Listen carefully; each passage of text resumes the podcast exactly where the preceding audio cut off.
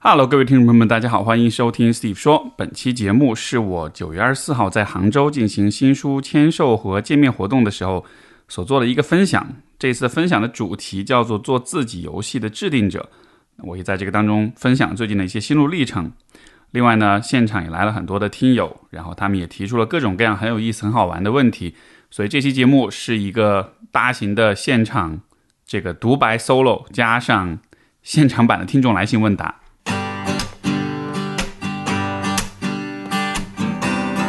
欢迎收听 Steve 说，和我一起拓展意识边界。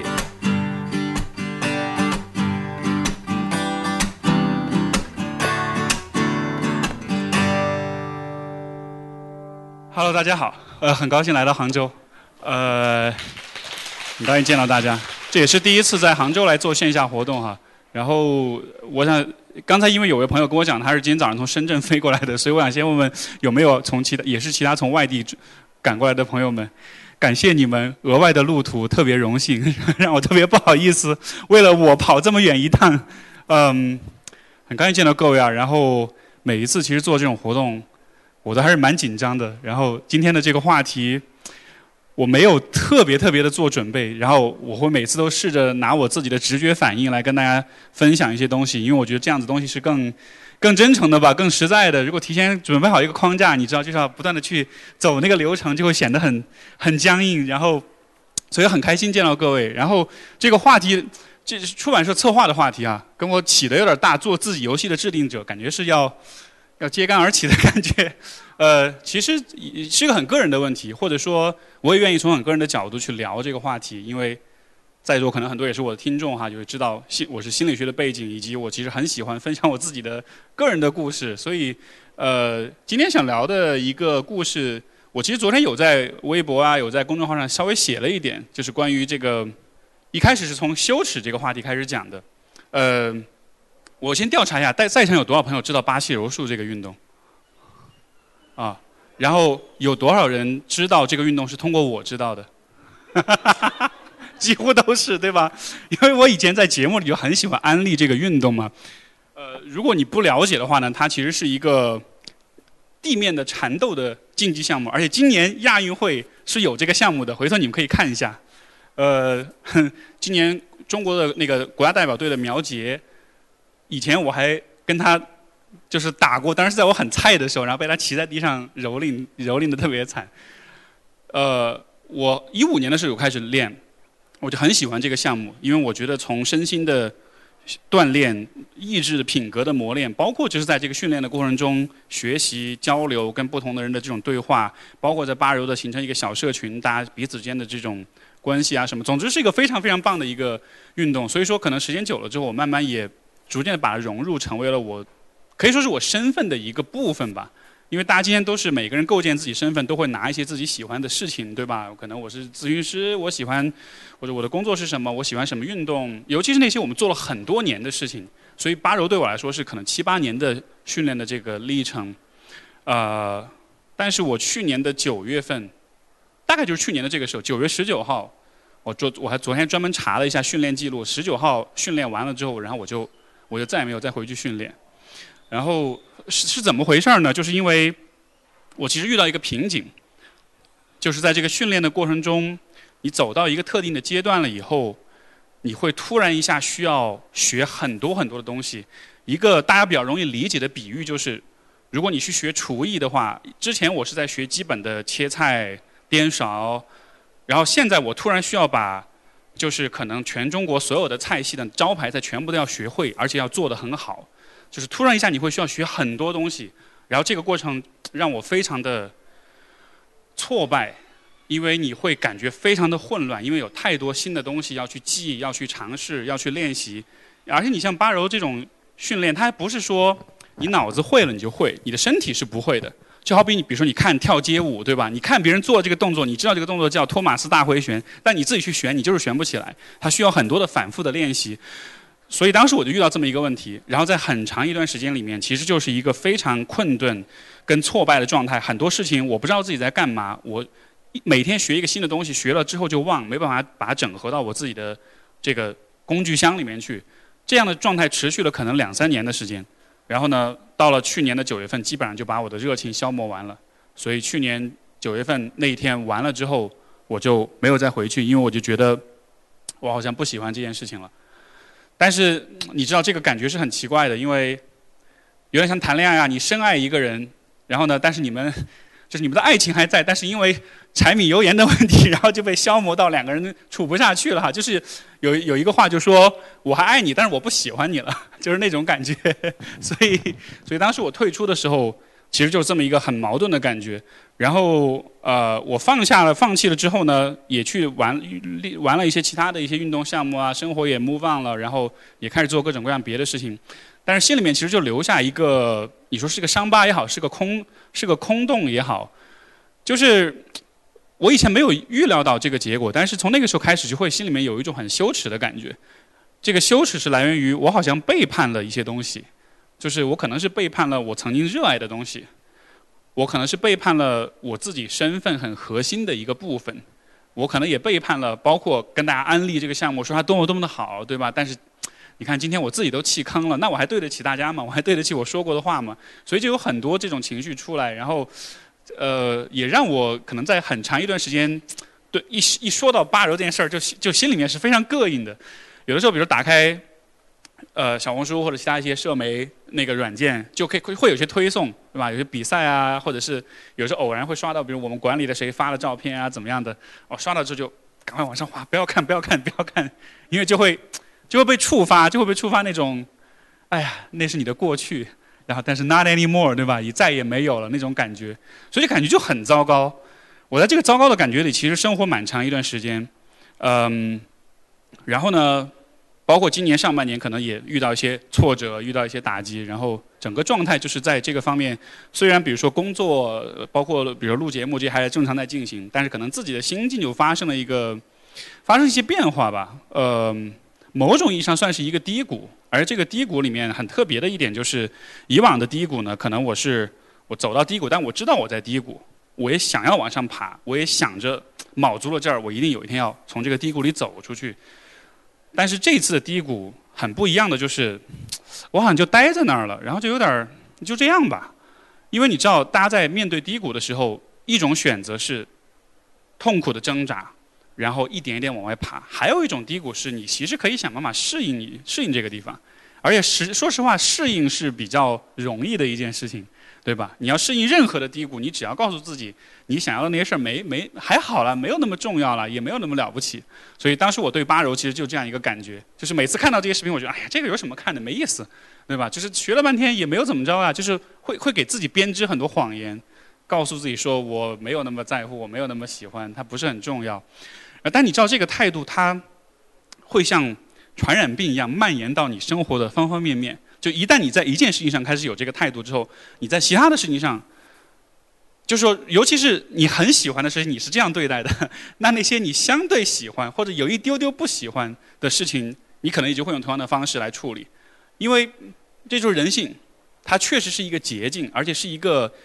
短期效果来说非常有效的一个方式，就是说服自己放弃、忘掉，或者是没有那么重要，所以我。慢慢的会发现，在生活的很多方面，我开始都有一点这种状态，而且他可能不是那种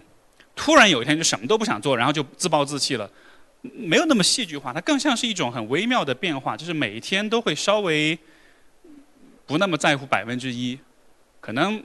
一两天你不觉得，但是你可能隔了三五个月之后，你再看你自己，就会觉得很没劲、很无聊，然后以及嗯，包括身边的人。你跟他们的关系，包括他们看待你的方式，就是会产生一些你也说不清楚怎么回事儿的一些困顿和一些很很就是很模糊，但是又在困扰你的一些东西。所以其实我基本上今年的可能前面的一大半时间都是这样一个状态。呃，后来我是后来发生的事情是有一天，这个我的伴侣 C 总他。反正有天跟我发火了，然后但是因为别的事情发火，然后但后来聊聊就聊到这里了。他就说：“哎呀，有的时候想起当年谈恋爱的时候，刚见到你的时候，觉得那个时候你好有能量啊。因为那时候我确实就在做很多的事情，然后好像就是每天是生活安排的很很很很充分，然后他也觉得我好像很有自律哈，就是能够能够每天把这个精力调动起来做很多事情。他说你现在不是这样，你现在感觉好像那种油油腻的老男人，每天就窝在家里玩手机，就像那个。然后我想了一下，我觉得嗯，确实是这样，虽然很伤我自尊心，但是事实。当时反正我们就就这个话题，就是很坦诚的做了一个可能蛮长时间若干小时的一个一个谈话吧，因为他也很。她也是你知道重庆妹子嘛，是那种性格很直率、很泼辣，然后绝对不会让你得过且过的那种人，所以这这也是个好事情哈。然后我们就就这个问题就聊了很多，呃，就聊的过程中我自己也在思考，然后我最后得出的一个大概的一个结论就是，就是那个让我很不舒服但我说不清楚的感觉是什么，我就意识到那个感觉好像就是一个点，就是我好像没有那么瞧得起我自己了。或者说没有那么尊重自己了，嗯，这个尊重是什么意思呢？昨天我发那篇文章讲这个话题的时候，有有听众，哎，就是有读者在后台就发私信啊，就说你这样子是不是因为你太在乎别人眼光，或者你太喜欢攀比了？然后我说不是，哎，我说其实这个不那么瞧起自己的感觉，其实和别人的眼光一点关系都没有。因为第一，我本来也不是一个很容易被别人看法影响的人；第二就是。这件事儿真的是一个非常内在的一个体验，就是那个瞧不起自己的感觉，是你自己瞧不起你自己了。嗯，比如说有些时候我们做了一些错的事情，呃，我以前经常发生的一个事儿，就是走在街上看到，呃，一个路人可能需要帮助，可能是比如说一个一个一个妈妈推着婴儿车上一个楼梯，然后可能上不去。或者是一个老年人过街的时候怎么样，对吧？然后你知道，你本能反应你是会想去帮他，但有些时候因为各种各样的原因，我就没有去帮。然后那过了之后，你回想起刚才那个场景，你回想你你自己当那一刻的选择，那个时候就会有那个感觉，就是我有点瞧不起我自己，就是我怎么没有做这件事儿呢？我明明是想做的，然后我也没有任何理由不去做，而且如果我真的做了之后，我也会更认可我自己。就那个认可不是说啊，有人说哎，这小伙子助人为乐，好。不是为了别人的认可，就真的是只是你自己对自己的一个感觉。所以，我跟 C 总聊完，我就发现，那个感觉其实就是跟这个是一样的，就是甚至可以说像是一种良知上的一种刺痛。但那个良知不是说从社会的道德层面的那种良知，而是你自己内在有一个感觉，有一个直觉的判断，就你知道什么是对的，你知道什么是好的，你知道什么样的自己是你更喜欢，是你更欣赏的，对吧？所以，那个感觉，它产生就是因为那个感觉，他看到了我在做一些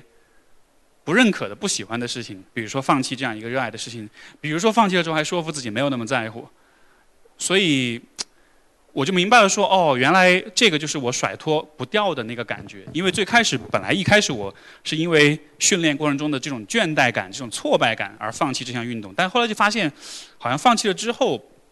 本来应该 move on 这事儿，本来应该过去，但是并没有，就是心里面的那个难受的感觉是持续的存在的。所以那天一聊，我就搞明白为什么这个感觉会一直存在，就是因为有这样一种持续的对自己的一种谴责、一种批判、一种不认可。呃，所以那个时候我就在想说，好吧，那这样，既既然这样的话，是不是也意味着我还是想做一个我自己瞧得起的人的？我当时在跟他聊的时候，我就在想这件事情。我说我是不是，所以我想变成一个什么样的人？我是不是想变成一个我自己很 respect、我自己很尊重的人？我想到这个时候，突然心里面一下就有一股火，有一股能量就起来了。因为在这之前的状态里面，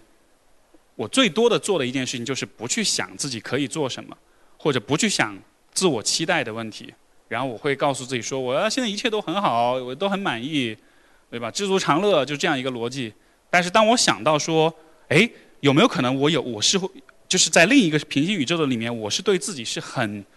觉得是很有敬意的，我是很瞧得起自己的。然后想到这个可能性的时候，突然一下就有一种被调动的感觉，然后突然一下就有点被从之前那几个月的那种那种迷迷糊的状态里面就给就给戳醒了的感觉。然后我想到这里之后，我就开始跟跟 C 总在聊，就是我是怎么想的，然后。哪些事情如果我做到了，我可能会觉得很瞧得起我自己。所以从那个之后，嗯，怎么说呢？因为通常我是不太相信这种一句话点醒一个人的哈。就是因为因为我们做心理咨询的时候，这个是个行业小秘密，就是也不是小秘密啊，就是一个一个冷知识，就是很多时候来访者会说，我最近有一个突破，我最近有一个顿悟，然后我们听到的时候，通常都会，嗯，很好，我为你感到开心，但是心里都会想，啊，我们走着瞧吧，就是就是因为人的改变是是很难的，或者说，嗯，有些时候你认为你改变了，但其实你回到那个熟悉的生活里，你其实还是懂很多东西会重复，对吧？所以，所以我带着这种。视角看我自己，我就觉得走着瞧吧，就是所以我就不太相信那种一句话的那种转变哈。但是那天想到这句话的时候，我真的就有一种哎，好像有些东西就不一样了的那种感觉。然后所以从那个之后开始，我做的第一件事情就是我回去训练了，而就是昨天，昨天我是一时刚好时隔一年，然后回去了，然后我进到馆里，我看到我教练的时候，他啊你回来了，然后我啊我回来了。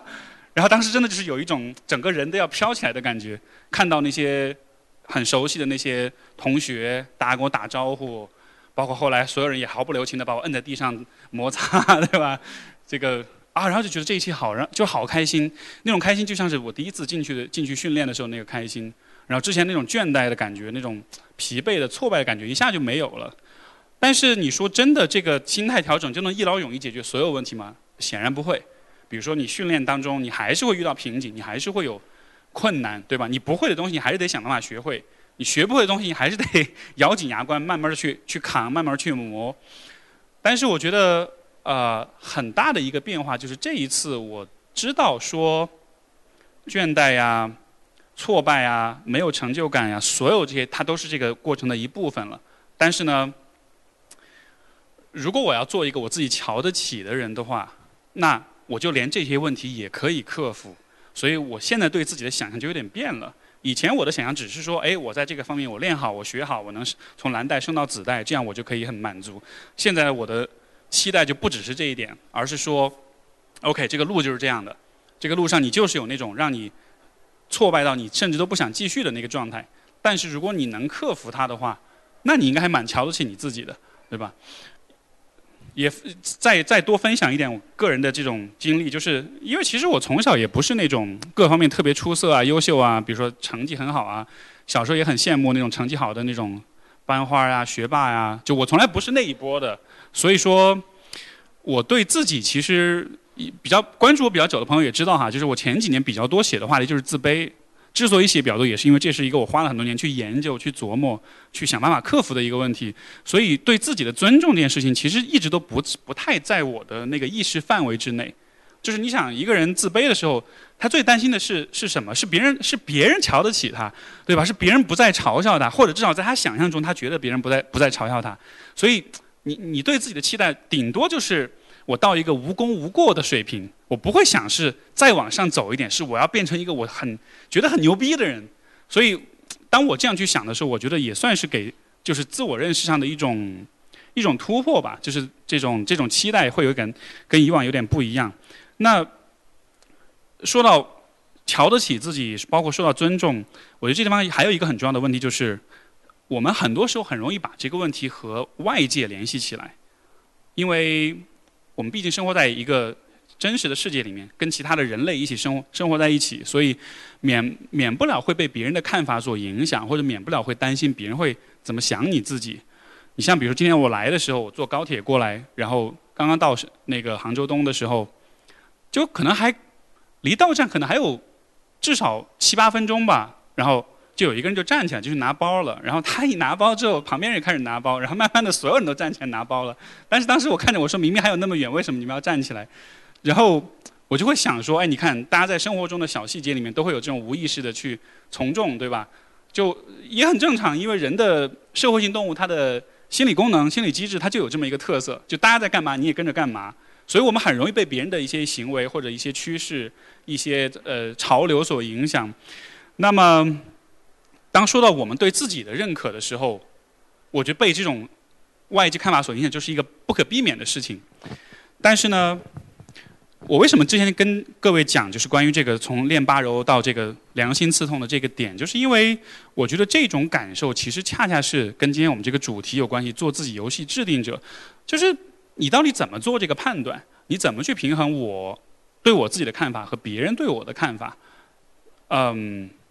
我找到的一个方法，似乎就是利用这个所谓的，我们就姑且叫良知的这么一个东西吧。这个良知不是道德意义上，而是你自己觉得你自己有没有做对的事情。这个感觉我不知道大家平时生活中会不会有感受啊？但是我自己倒是意识到，这个感受其实还蛮常出现的，就是我会比较有。平时经常在很多事事情上，我会有那个意识，我会有一种感觉，哎，我现在做这个事儿，我在看着我自己在做的时候，我是否认可？我觉得是否好？这种好坏的判断，它可能是来自一部分，也许是你天生的性情，一部分是来自你生活的经历，也有一部分可能是来自别人的影响熏陶。但不论如何，我觉得每一个人身上其实都会随着你的成长，随着你的经验的积累，你慢慢会。会汇聚、会萃取出这样的一个一个感觉、一个直觉反应。如果你依靠这个直觉反应去做判断的话，你大约就能对你要做什么事情，或者你的游戏规则是什么样的，我觉得就能有一个基本的判断。因为反过来说。呃，什么样的人会没有办法把握自己的游戏规则，或者什么样的人是会迷失在别人的评判体系当中呢？其实就是你做了一个事儿，你知道让别人会开心，但你自己很不开心，对吧？但是在你很不开心的时候，那个那个不舒服的、那个后悔的，或者是那个很不适的感觉，然后你觉得，哎呀，这个感觉应该忍一忍吧，对吧？我们对待自己心里面的内在的那个不适的感觉，通常都是吃苦耐劳，要坚持，要忍。我觉得这样子的，呃。方式习惯了以后，可能最后的结果就是你对这个感觉都麻木了。就像我之前我说我那个状态一样，我我我觉得啊，所有的事情都不重要，这没什么了不起的，我现在挺好的。就人的自我催眠、自我暗示的这个能力还是很强的，所以这种不舒服的、不适的感觉，当然，如果你身边有一个足够对你足够坦诚，也也真的为你考虑的人，能够。戳你一下，能够把这个感觉给你戳破的话，那当然也非常好。所以，就是我会觉得这个感觉其实还蛮重要的，它在维系你自己的独立判断跟思考。呃，不管是小的生活方式上的选择，还是大的人生方向上的选择，其实它都可以成为一个非常好的一个参照。比如说，呃，我经常会有遇到的一一类来访者，抑郁，然后虚无。没有动力，生活很不开心。然后你说他有什么大的困扰吗？也没有，他也没有经历过，就是至少在短期之内没有经历过什么大的创伤呀、痛苦啊什么。但是就是一个很、很、很浑浑混混，就是浑浑噩噩的一个状态。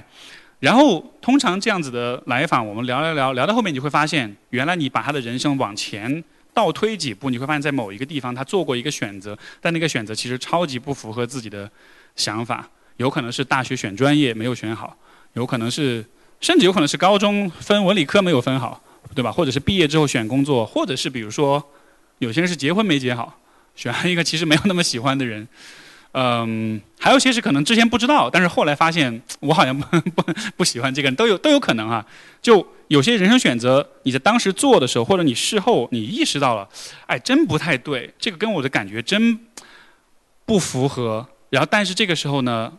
很多人的比较直觉的一个处理就是想办法适应，想办法去坚持下去，然后想办法说服自己，其实也还好啦，其实他对我好就行了。其实这个专业，这个工作也能赚挺多钱的。其实我本来想学那个专业也挺难的，对吧？我本来比如说很多人说啊，我本来想学心理咨询，也挺难的，也不容易啊，也赚不到钱啊。就就我们会给自己好多好多的这个自我说服，然后。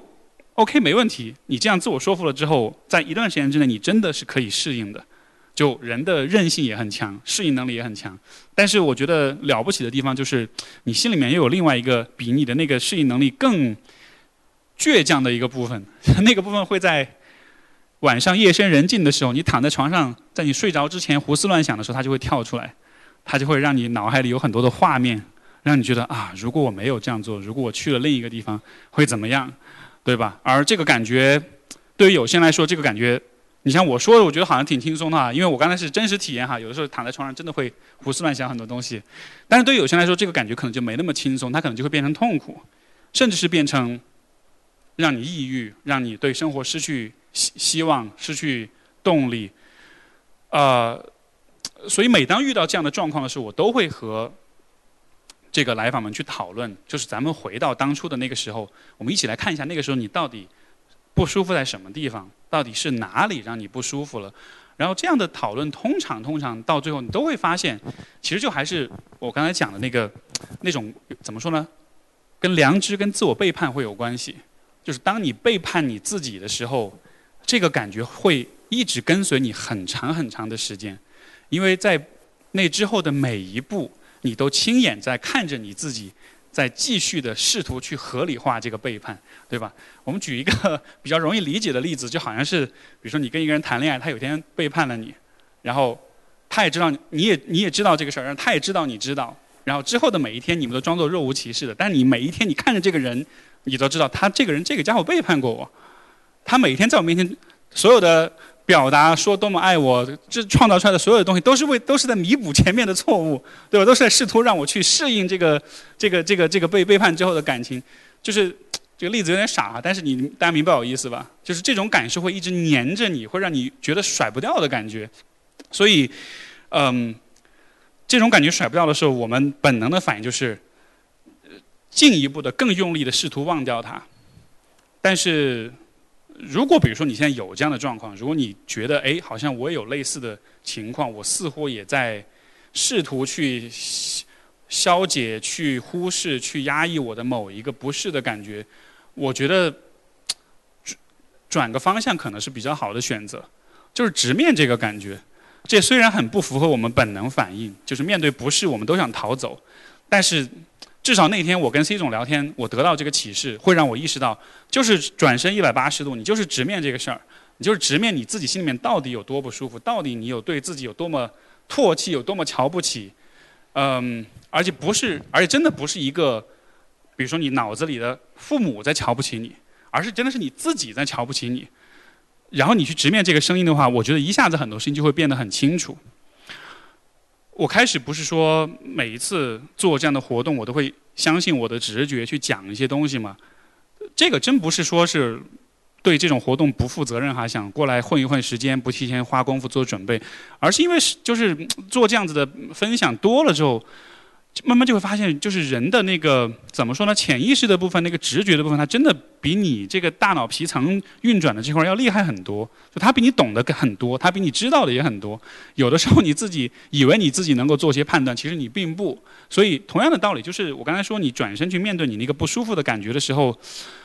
呃，我们很容易觉得人的理性是至高无上的，这是我们最厉害、最最先进的部分。我们应该把所有问题都诉诸你的理性。但有些时候吧，这个说起来，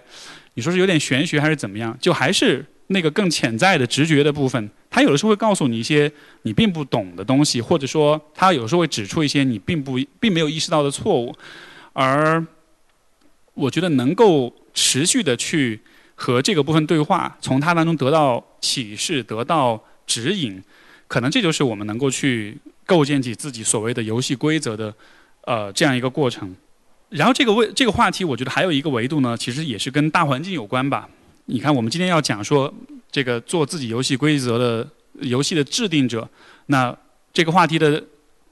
背后的潜台词就是，今天这件事儿很难做到，对吧？大家在生活在这样一个环境里，你们的。爸爸妈妈、三姑六婆，你们的老公老婆们，就是他们都会给你提出很多的要求，然后我们都需要不断的去想办法去平衡所有人的看法。然后这个时候，我理解很多时候我们带着一种对他人的在乎和重视，我们会在这个平衡当中很容易的去偏向他人。呃，我也不能说我自己把这个问题解决的非常好，因为我还是至少我亲近的人，我是很容易受影响的。比如说，对吧？C 总他说了很多话。我都会很容易受他影响，因为情感上很很亲近，所以有这样一个必然的结果。但是呢，我能分享的一点是，嗯，一定程度上的，你说特立独行也好，或者是甚至是某种孤立，可能不一定是坏事儿。这个是怎么想到呢？就是那天我在有一个听众的群里面，有有人大概就说了一个话，就是说，到了年纪了也没结婚，工作也不好，各个方面没有起色。怎么办？然后就他就描述了一堆他现在的现状。然后我一看他那个描述，我就说：“哎，我说我，我大概到三十岁之前，我都是这个状态。”我说：“你多大了？”他说：“哦，也差不多，也是这个年纪。”然后就回想起之前我成长历程中，就是可能这个我猜很多人可能大概处在这个区间啊，可能是二十六七、二十七八到也许三十一二这个区间里面。然后，因为这个区间其实是我们特别容易，就是第一是你自己四分之一人生危机，你在找方向；第二是这个时候是一个所有人集中火力在告诉你你应该做什么的一个年代，对吧？因为前面你在上学嘛，我们对学生都很宽容，但是你走入社会了，你要立足了，这个时候很多人就会变成你的。精神导师告诉你应该怎么怎么做，所以这个时候很多很多人会告诉你你要怎么做，所以承受很多的压力。我在那个阶段我也有点感觉，就是好像自己做什么事儿都是很多的犹豫跟怀疑。但是那个时候好像我就都不是有意识的选择，而是我自己不知不觉之间的一个一个一个一个很偶然的一种状态。就是那个时候我挺封闭的，我的封闭不是说就是对世界封闭，而是在说到这些话题的时候，我会。有点一刀切的，就是不去听这些想法，不去想他说的到底有没有道理。这个都不是说别人告诉你一个想法，我要去考虑一下他说的对不对，而是我真的有点啊太多了。抱歉，我把眼睛要闭起来，我耳朵要塞起来了。你们你们可以继续说，但是我暂时不想听了。嗯，当时我这么做的时候的一个一个很直觉的原因，其实就是在于能感觉到自自己的心里面的那个声音。非常非常微弱，而且那个声音微弱到就是他好容易就被说服了，他好容易就被别人给推到一边去了。然后呢，你像本来我们做这个行业也是很看重，在咨询当中其实是非常非常看重你跟自己的内在，不管是你的潜意识也好，是你的呃直觉也好，是你的情绪自我也好，对吧？就不管这个部分你叫什么，但是你跟他的关系一直都是我们很非常非常看重的，所以。我自己的那种压力之下的应激反应就是关起来、封闭，然后不让太多外界的杂音进来，试图给自己创造一个精神上的孤岛。今天大家都很怕精神上的孤岛啊，都觉得我要跟外界连接啊什么，就也也也是那是另一个层面的问题。但是在至少当时的对当时的我来说，我需要有这么一个孤岛，因为在那个孤岛上面，我才能够去区分到底什么是让我不舒服的，或者什么是我真正渴望的。嗯。我们如果再往前想想看啊，我这跟我们的文化也有关系吧？集体主义文化，呃，以家庭为重的这样一种观念，包括我们的教育带来的这种影响，对吧？所以可能很多时候我们本来做价值判断，就习惯了从他人的视角或者从一个集体的视角去看，所以大家其实对于自己的内在感受的那种觉察跟关注，本来就不是一个经常出现在日常生活当中的一个呃一种场景。我们小很多人小时候可能经常听到一句话，就是你要多为别人想想，你要多为你爸想想，你要多为你妈想想，你要多为你的老师同学想想，对吧？然后在这样的情况下，我们其实一直被训练，就是不去感受自己的内在体验，包括良知上的刺痛，包括那种不舒服的那种后悔的那种瞧不起自己的感觉，所以可能。我说这么多，其实用一句话来总结，就是向内探寻，向内找答案。当然，这个话本身可能我直接抛出来这句话，你们可能会不理解，所以我觉得有必要拿这么一个，可能是个人的一个故事作为一个一个媒介吧。然后呢，我其实非常理解大家在现在当下这个环境，大家这个时代有很多外界的要去担忧的事情，对吧？你的工作也好，你的收入也好，然后呃各种有关生存的一些问题。呃，我所讲的这些东西，它跟生存问题不矛盾。我觉得，当你需要解决生存问题的时候，你也应该尽力的去解决你的生存问题。我确实觉得，呃，至少我个人来说，我还是想先有有一个比较稳定、比较舒服的生活，然后我再去考虑精神层面的问题。呃，这个每个人的选择不一样吧？你也可以有你的选择。比如有些人就是更看重这个这个精神层面的东西，像我刚才跟单向的。朋友们聊哈，徐就听他说，就是这个许志远老师哈，就是这种不食人间烟火的，然后更多的是想他自己的这个精神世界的东西，那也是他的方式，对吧？但他也有这个资本去这么做。但对大家来说呢，就是呃，我就先解决好自己的生活、生存、发展的问题，这这这是一个基本的一个怎么说呢？你作为一个合 作为一个合格的社会人，对吧？一种基本的生存技能。但就只是我想表达，就是只是在这个基础之上。当我们去更进一步的去思考接下来要干嘛的时候，呃，可能这这个时候你才会用到我的我我所讲的这个部分，因为其实我们如果往远了想啊，比如说今年三十岁的话，按照现在的医学技术的发展，我推算，如果你今年三十岁的话，你至少还有七十年的寿命。七十年其实蛮长的。没有，这个不是开玩笑的，在场的所有人，我觉得基本上至少都是九十岁以上。这不是一个客套的祝福，哎，你们想想看，你们想想看，今年是二零二三年，对吧？一九九三年的时候的医疗水平跟条件，你们还记得吗？或者你们呃，可能有人不记得啊，还没有出生。但是三十年前的技术的水平是什么样的？今天是什么样的？对吧？就我们都会低估时间和的发展给事物带来的改变。三十年前的医疗水平和现在之间的距离，然后今天的距离和三十年或者六十年之后的距离，你其实没法想象的。所以你只能大概。做一个很夸张的推算，就是几乎每个人都能活到九十一百岁，所以我才这么说。各位至少还有七十年寿命，这不是一个那种啊过年了祝你长命百岁，不是那个意思啊，就真的只是一个我个人认为很客观的一种看法。那你看，你想想看，七十年，你要在七十里面怎么过？你说他？人生苦短嘛，但是七十年真的很长。我现在活到三十七、三十八岁，我都觉得哇，已经发生好多事情了。但你接下来你还有两个甚至三个这么多，那你要怎么去怎么去过？所以，我今天聊这东西，其实不是那种短期之内的一些话题，它不是那种我今年要挣多少奖金的问题，我明年我要买车买房的问题，而真的是一个相对来说比较长远的一个考虑，因为人的。方向也好，人的习惯也好，包括人的对自我的修炼跟塑造，这些东西真的是需要时间积累的。就像比如说我去练八柔，呃，比如说今天假设啊走在大街上，我跟人起冲突了，然后好吧，咱们俩一定要干一架，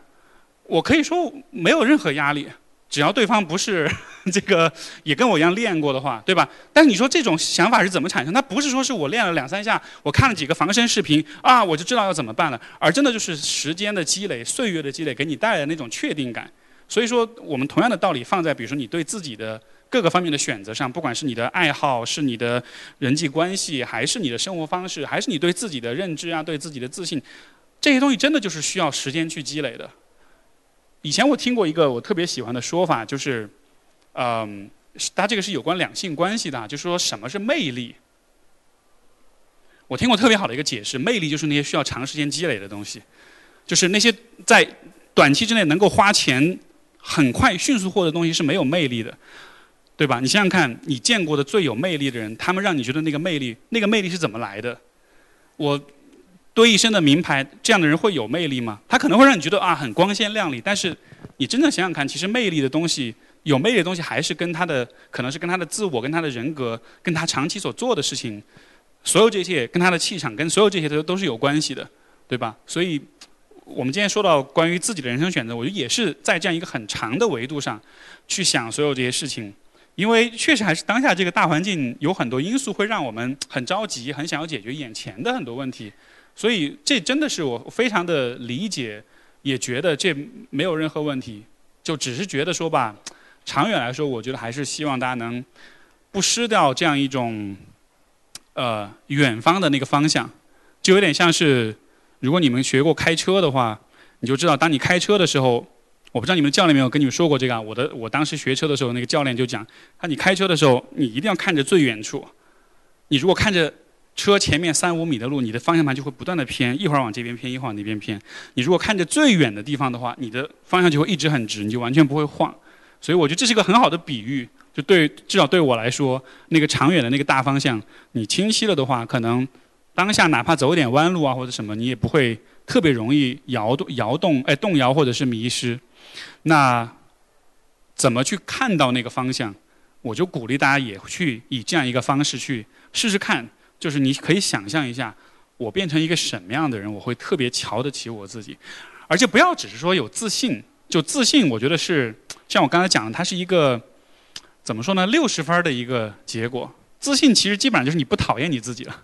对吧？但是我想你有的一个状态，或者我你可以给自己设定的目标就是，我对我这个人有深深的敬意。我想到我这个人，我觉得天哪，太厉害，太了不起了。对吧？不要觉得不好意思，你可以这么想。就算你觉得这很浮夸或者不切实际，但你至少你你可以这样去想一下。反正我在这么想的时候，我觉得还是能有一些画面。就是大约做到哪些事情，或者大约变成一个什么样的人。他并不是那种丰功伟绩，对吧？变成一个多么改变历史，把人类送上火星，我就觉得很深深的敬意了。我想到的画面反而是，比如说，哼，比如说每次我跟 C 总闹不开心的时候，以前我是那种有的时候我会不耐烦，我深深敬意就是我每一次我都能用一个很稳定的方式去回应他，去告诉他说没关系，一切都会好的。而且是每次都能做到。显然我现实中不可能每次都做到，但是尽可能能做到，让他感觉到这是一个坚实的依靠。至少对我来说，这就是我很瞧，我会瞧得起我做到这一点，对吧？就它可以是生活中的一些很具体的事情，包括比如说每天早上醒了不要赖床，就或者至少赖一分钟以内吧。然后，但是你就可以带着一个比较好的状态，能够面对这一天。或者是比如说，嗯，当我下一次遇到这种懈怠的这种阶段的时候，可能我还是会有懈怠，可能还是会有逃避，但是我还是愿意用这样一种很直视良知刺痛的方式去处理这个问题，就不去逃避它，或者不花太多的时间去逃避它。我能这么对我自己，我能这么处理生活中的挑战的话，那我觉得我也瞧得起我自己了。那么你们每个人也可以想想看，因为每个人的这个标准审美显然是不一样的，对吧？嗯。这个标准当中，我觉得更多的还是你自己的感觉。我不太会以别人会怎么看我作为一个标尺，比如说啊，我小宇宙订阅到了五十万，我就能怎么样怎么样。就这些东西，反而我觉得不是很重要。因为说实话，就是怎么说呢？就算你到了，你觉得也还好。就是有些有些这种东西，包括比如说关于成就、地位，嗯，包括包括关于挣钱、关于物金钱、物质财富。我们都会有这样一个幻觉，就是啊，我如果有了一个亿，我就会很瞧得起我自己。其实我觉得还好，虽然我也没有挣到那么多啊，但是至少我所认识的、我所接触到的很多人，就当他们达到这个标准的时候，你说他开心吗？肯定也会开心，对吧？肯定也会有生活好的一面。但是从人的层面上来说，这种瞧得起自己是一个很感性的东西，而从进化心理学上来讲，感性的人的感性的部分是。大大的先于货币的出现的，所以货币并不能撼动那个很本能的情感的那个部分。所以真正让你瞧得起你自己的，可能还不是这些现代社会当中这些比较理性跟量化的这些东西。所以，我我会觉得，可能还是去看一看，基于你自己个人的审美、你个人的生活阅历、你的感知，还有可能就是你身边有一些。你瞧得上的人，他们给你的示范或者他们给你的一些影响，你会怎么看你自己？那也也经常有人会问的一个话题就是：啊，那我我就是不知道哎，我没有方向哎，我不知道自己喜欢什么，我我不知道自己应该往哪里去。确实会有这样的可能性。如果你处在这样的状态之下，我觉得能做的事情是什么呢？就是你还是想办法去拓宽你对自己的想象力。你不知道你自己喜欢什么，这就有点像是一一个人只一生只看过。两三部电影，他告诉我，不知道我最喜欢看哪种类型的电影，对吧？可能是你的素材积累的还太少，所以也许这个情况之下，你需要做的事情还是更多看看别人的故事是什么样的。嗯，像在我自己的经历当中，我觉得还是蛮幸运的，能够遇到一些人，能够给予这样的一种示范，就不一定是说我要去复制他那个样子，而是说他的某一些事情，我看到他做的时候，我我脑补我自己去做，然后我会有一种兴奋，我会有一种期待，有一种。跃跃欲试的，我也想尝试的感觉，所以大家的生活中，我觉得也可以去找这样的一些存在吧。所以，对，再回到今天的主题，关于自己的这个游戏规则。以前稍微我如果在稍微年轻气盛一点的年纪，我老就会觉得说啊，不要在乎别人的眼光，我们要特立独行，我们要做我们自己，对吧？反叛，然后抵抗，然后今天可能我就不太是这个姿态了。因为那样的一个方式，也不会让我很瞧得起我自己。我会觉得你很年轻气盛，但是你可能没有看见世界的复杂性。我觉得更好的一种方式是你真的看明白了这一切是怎么回事儿，然后你得出。如果那个时候你还能得出这个结论，那我敬你是条汉子。但是，但是你越看，呃，生活跟世界的复杂，你就越会知道说事情不是这么简单的。就真正厉害的不是在。把不是把问题简化了之后提出一个非黑即白的解决方案，而是看见复杂性，看见所有一切的困难跟不可能，所有的摩擦，所有的惰性，所有的惯性，然后在之后找到一种就是西西弗西西弗斯把石头推上山的那种精神，一点儿点儿的磨，一点儿点儿的调整，一点儿点儿把有些东西慢慢的推向一个你喜欢的方向。现在为止，至少我觉得这个可能才是更靠谱的一个方式。相比之下的那种，就是那种大起大落的那种大刀阔斧的方式，如果你还有那个经历的话，也蛮好，说明心态上比较年轻哈，也享受这个阶段。但是呢，呃，至少今天的我更崇尚的可能是这样一个方式。所以你看，我们今天的书是人这个人文学中的人生进化课哈。我当时选这个名字就稍微犹豫了一下，因为进化会给人带来一个幻觉，就是好像突然一下就变身，然后就完成了。但是你想想看，真正的进化，任何一个特质的任何一个基因上的这种特质，它最后能变成一个稳定的遗传性的可遗传的特质的话，其实都是经历多少几百几千万年的时间。对吧？所以，也许大家在想这个书名的时候没有想到这个点哈。但是进化是很慢的过程，进化不是一个突变和一个奇迹般的转变。所以，我想，我也想通过这个分享，让大家能够对成长、对改变有这样一个怎么说呢？可能是比较比较合理的一种预期吧。这样子的话，也比较容易把很多事情想明白，好吧？我们，我我我今天。呃，分享的部分就聊到这儿。然后我知道，因为每一次这样的线下活动，大家来了也都有自己很多想说的、想问的、想表达的，所以我们接下来留充分的时间给到大家。各位有什么，不管你是想提问，你是想分享你的看法，还是想聊点什么东西，都可以。然后咱们就今天有一位，哎，刚刚那个深圳来那位朋友，哦，对我我我答应了他，因为给他说话的机会啊，所以第一位就先给他，然后其他朋友就等一下完了之后，我们可以再举手，然后这边的话筒递给你。呃，大家好，Steve 老师好。嗯，然后我想向您请教一个问题哈，因为就平时您呃在不断的做输出、做播客，然后还做心理咨询，还出书，还然后还做一些自己喜欢的运动，这么多条线都在同时进行，你还能这么这么就感觉能量满满，这是怎么做到的？然后时间又管理的这么好，然后我的情况的话，我就感觉我是动力不足。我就想看看您，您就分享一下关于时间管理这方面的 这种。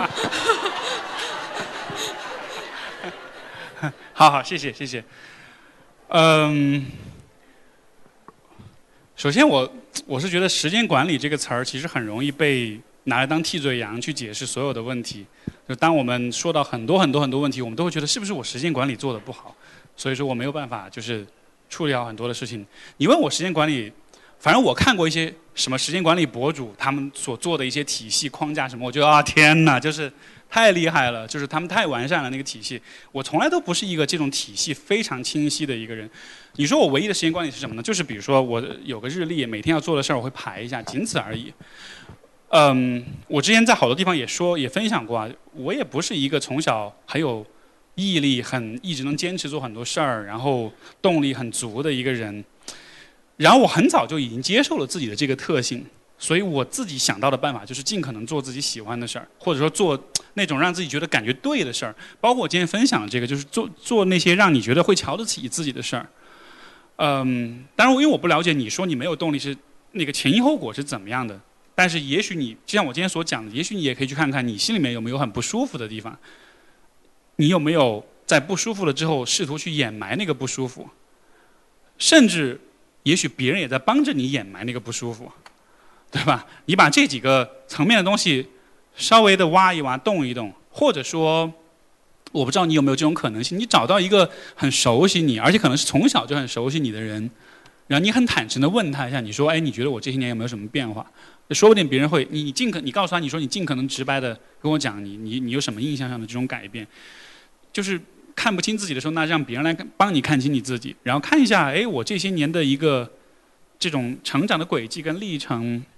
因为有些东西的改变，其实真的是你放在时间维度上，其实不难看出来。你像我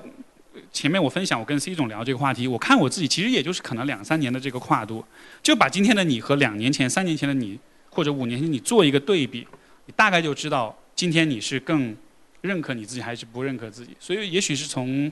这个维度去想想看吧。对，因为嗯，我刚才不是说到关于教育的问题嘛？我觉得我们的教育给我们带来的有一个点，我觉得是值得反思的，就是呃，他会很强调痛苦的耐受。比如说要高考了，对吧？要天天写作业写到深夜十二点这样子的，然后那种那种痛苦是好的，是苦读这个苦读十年的这种这种坚毅的这种精神，头悬梁锥刺股什么的，那种苦，我就在那个游戏里面或许是有必要的。但是你在之后的人生里，如果你一直都不觉得那种不舒服和痛苦是一个不重要，甚至是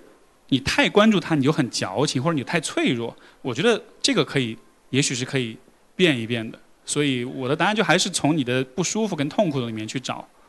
嗯，Steve 好。然后呃，我我我觉得我自己的身份很多，就是因为我跟你是同一个初中、高中的，然后呃，就都是城外的。然后然后这然后也学了心理学，然后包括年初的时候帮你跟路人抓马牵线。就是就让你们一起做那个播客嘛，所以我觉得，呃，我对你的那个心理上的绑定是跟你跟八柔是差不多的。然后，呃，然后，然后，呃，就是就是因为年初的时候。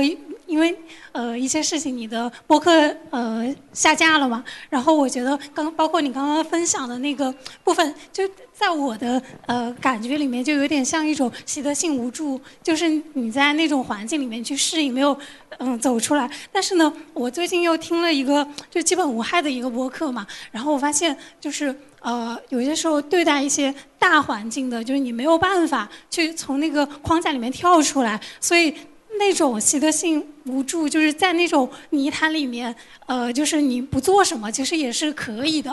然后，所以我就觉得，就是可能放，就是有些时候放弃一些人定胜天的这种信仰，是可能会让你心里会更健康。然后另一个就是，嗯，刚刚你提到的那个，就是说开车要看远，然后呃，就是。路才能走正，因为我觉得心理学很多时候它会强调一些比较呃非物质的东西，比如说你要思考，你要自我探索，然后呃，但是呢，就是我后来渐渐的，就是发现我接触到了一些别的专业同学，我发现就是呃有些时候具体的做一些事情，然后得到一些现实中的反馈，然后这样子可能会更多的帮助你思考，获得更多的灵感。所以，然后最后呢，就是我觉得呃，Steve 是我。就是呃，人生比较低谷的时期的一个非常重要的 role model。然后就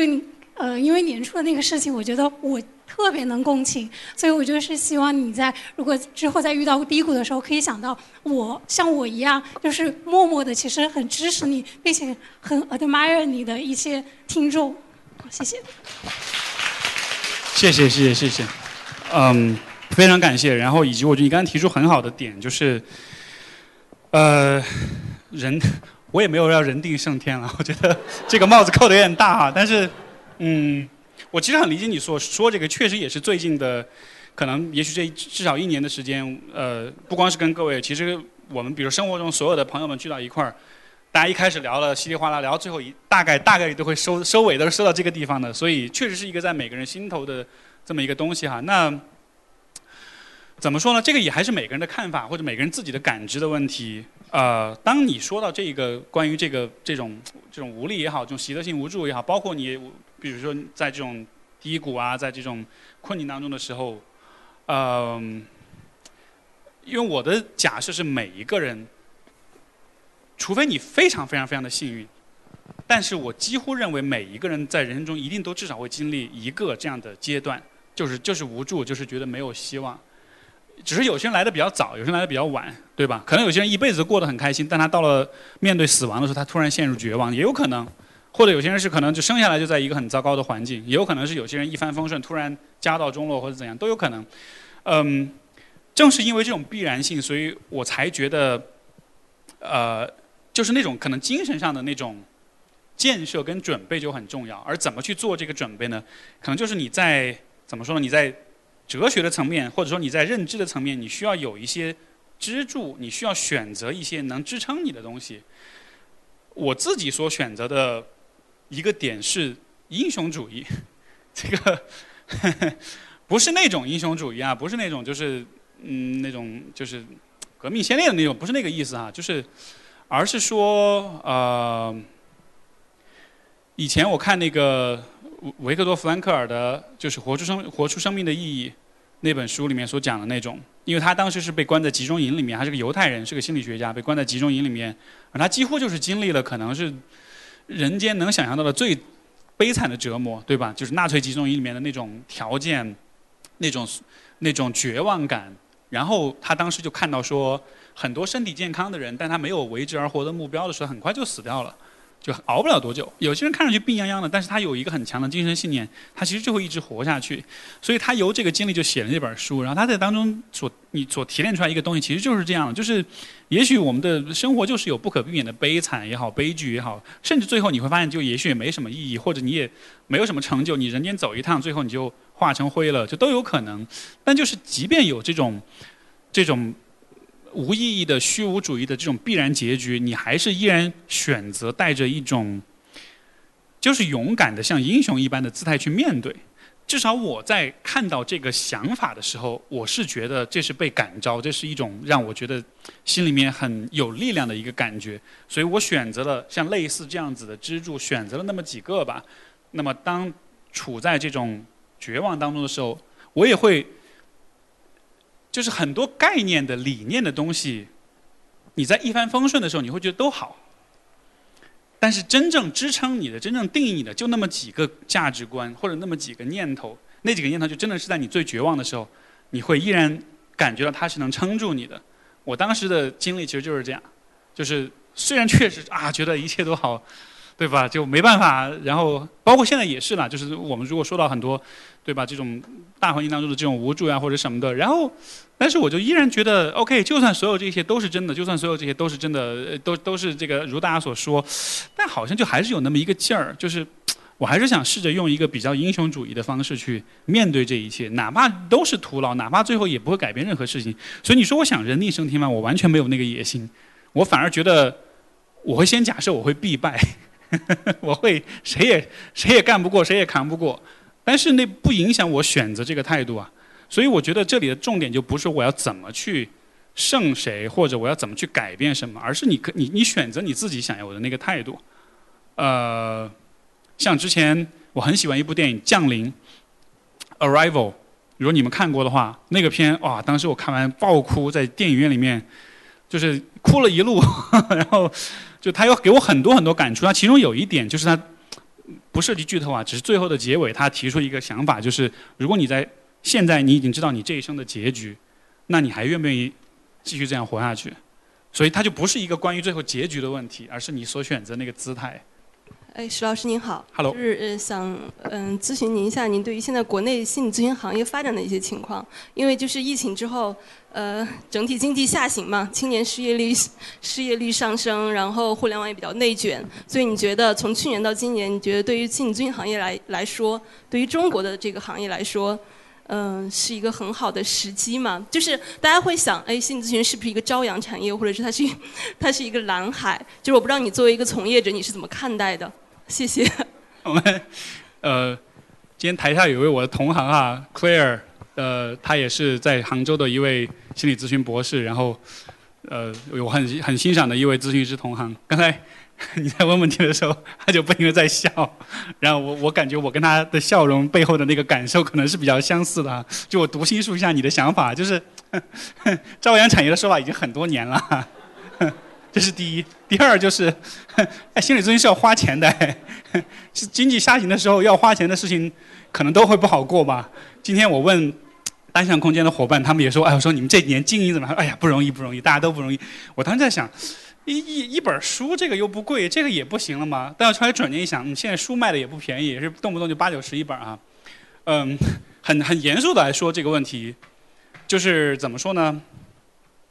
真的是很多年都是大家都说是朝阳产业，但是我没有觉得它真的就就就起来了。这里面原因很多，也很复杂。呃，我前两天我跟我另外一个同行在聊这个问题的时候，我我们还在讲，因为当时他有一个呃有一个新的一个流派吧，他就在想说，哎，怎么把它带到中国来或者怎么样的。我当时看他这个东西之后，我就说，你有没有考虑过，其实。也许你这流派挺适合发展成那种，就不是咨询师跟来访者之间的，而是比如说你学了之后，你跟你家里的家人、朋友、伴侣之间都能做的。这虽然在传统意义上有点打破那个那种传统的那种设置哈，但是问题是中国只有这么点儿咨询师，但是有那么多人需要帮助，所以有没有可能我们用一个特殊的方法，用一种变通的方式去解决这个更大的问题？然后还有一点就是，我为什么一直坚持做播客？我偷偷的想法就是，一定程度上，它虽然不能取代咨询，但是我是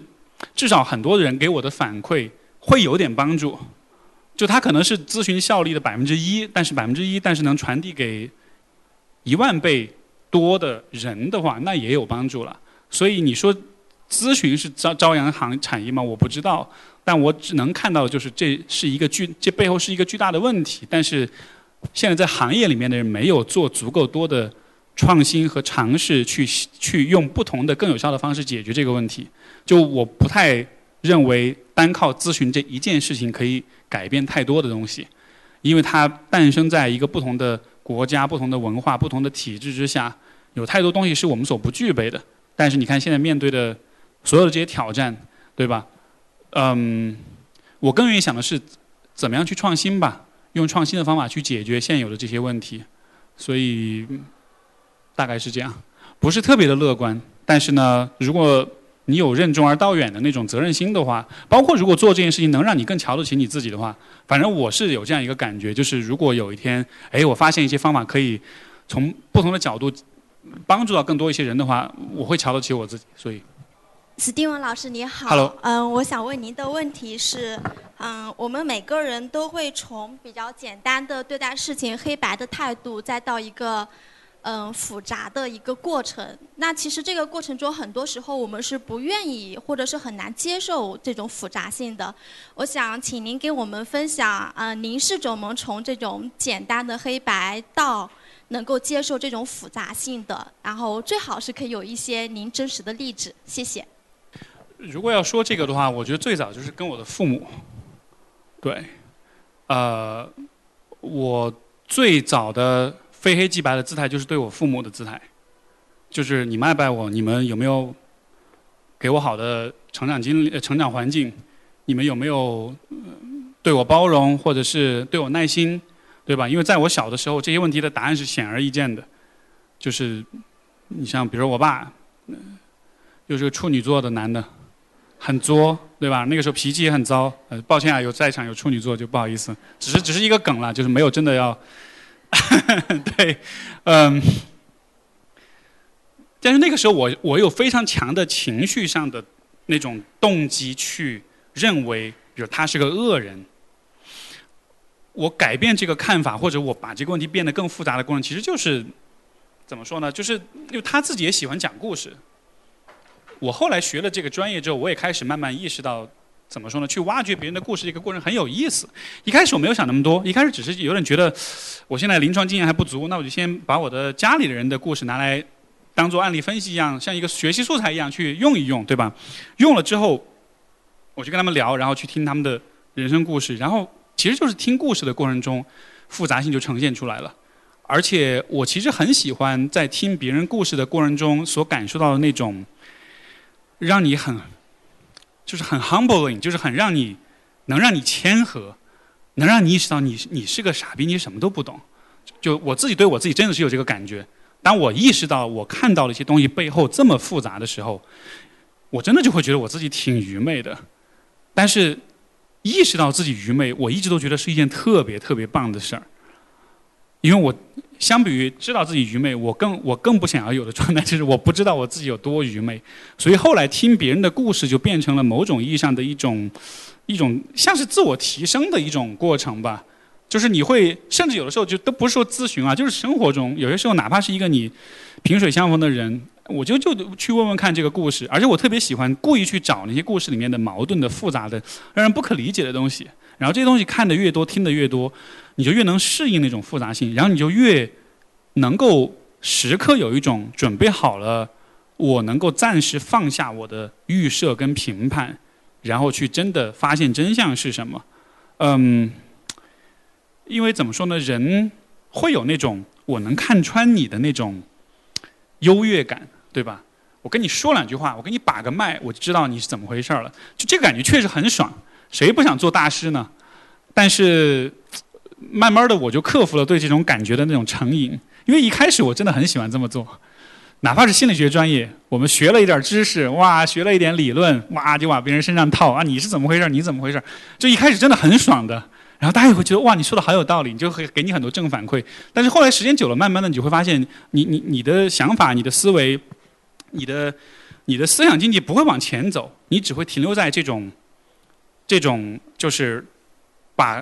框架往别人身上套的这种套路当中，不会有新的东西出来。所以。如果说在生活中你可以做一件事儿，我觉得就是这样，就听别人的故事。然后，我们以前做学咨询的时候，曾经有过，就刚刚开始学这个咨询面谈技巧时，有过一个 有过一个很有趣的一个，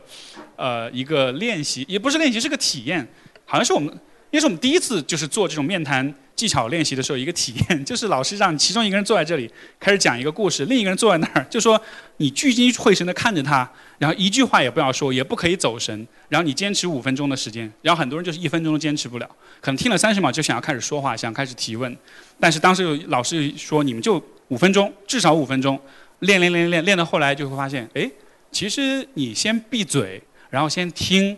最后的结果会比你一上来就说还要好很多很多很多。一旦尝到了甜头以后，你就再也不会回到之前那个状态里了。Steve 你好，就是呃非常开心今天能够见到你。然后我是从那个您和杜素娟老师的第一期播客，你们合作的第一期播客入坑的。然后后面后面就去补听了你很多播客，然后也陪伴我度过了很多焦虑的时光，所以所以非常感谢。谢谢。然后的话我。嗯，我自己有一个比较大的困惑，就是一直，嗯，让我很痛苦。就是，嗯，概括来讲的话，就是我不太知道怎么和自比自己更优秀的人相处。因为是这样子的，就是我感觉社会上的一些规则和游戏，好像总是把优秀定义为就是要出人头地嘛。所以就是好像就是别人很优秀，就等于我很失败。所以就是在这方面，我会觉得就是。这样的一个逻辑让我非常痛苦，好像说我只有比周围的人所有的人优秀，我才算是优秀，所以这个这点让我很痛苦。然后呢，就是，当然我有一段非常平和和宽容的一个状态的时候是这么想的，就是我要见贤思齐，就是我觉得和优秀的人相处，我我以更加平和积极的这个状态去看待。我能够才从他的这个身上学到，比如说能够有利我自自身发展，或者说能够向他学习的地方，我认为这样就很好啊。就是，呃，不用说一天到晚要去跟别人比较，好像就是一定要比别人好或怎么样，我自己才能自信，才能开心。但是这个状态非常的短暂，就是后面就是，嗯，因为社会这个嗯评价体系。他一定会评出这个优秀和不优秀的这个这个区分，然后呢，身边无论是这个长辈啊、前辈啊，都会给你强化这种观念，就是你一定要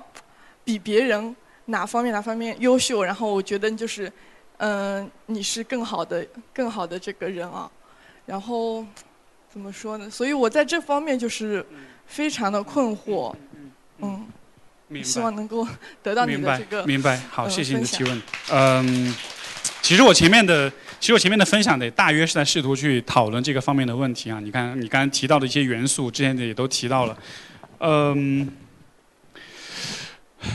如果你说你要比所有人优秀，你才能认可你自己，那你生活在杭州这样一个地方，对吧？这儿有一个，这有一个我们所有人都永远不可能超越的一个人，你要比他优秀吗？嗯。对吧？嗯，开玩笑。那，嗯，我觉得可能，也许你可以这样去看，就是因为你刚才说到，比如身边的人会告诉你，只要做到，你只有做到什么什么，你才会优秀。我我觉得我们可以罗列一下，就比如是什么。通常来说，其实无非就是钱、社会地位，或者说是别人对你的评价吧，对吧？就是你要不然你是有一个很好的工作，让人瞧得上的工作，要不然是有有很有钱，也许。我我不知道有没有可能是试着去创造一些机会，去看看这件事到底能给你带来多大满足感。比如说说到有钱，呃，我以前自己做过的一件事儿，因为你知道，这个很多男生在可能二十多岁的时候就会梦想着自己有一辆豪车，对吧？我 我以前就我就为了验证这个问题，我有一次就花了比较大的一笔钱，我就去就是租了一个豪车开，我就想看看那到底是什么感觉。说实话，其实就是开车而已。就是我没有觉得我坐在那里面，我就是当然也很好啦，它可能内饰啊各方面对吧？这个性能啊什么，肯定也比一般的普通的车要好一些。但是你真的在那个里面的时候，你真的对对你自己的印象就改变了吗？我觉得没有特别大的改变。所以我觉得有可能的话，你也许可以试一下，你看看那些别人期待你要做的很好的方面，你自己真的到那儿的时候你是什么感觉？另外一个你也许可以试的，其实就是呃，比如说去试试看坐飞机头等舱。一般我们都不太，对吧？至少以前我老觉得这个是个智商税，你你何必呢？有必要吗？但是后来我也真的就是为了验证一下，这到底对我有多大影响？我到了那儿之后，我到底能不能真的就觉得哇，我跟以前不一样了？你试完之后，你再你再看你自己的反应，两种可能，一种可能是你发现这感觉太好了。如果你真的这样想，我觉得很好啊，那就狠狠的挣钱，对吧？但是也有一种可能是你发现 也还行，没有我想的那么翻天覆地的改变。如果你有这个感觉，那我觉得这也很好，因为这样呢，你就可以踏踏实实的不去考虑、不去担心这个问题了。因为我觉得我们很多时候别人说了一些东西，我们会怀疑。最大的点就是你自己其实也不知道你会不会渴望那个东西，对吧？比如说关于这个呃社会地位，其实也是类似，但是这个模拟起来稍微有点挑战哈。也许你可以去呃，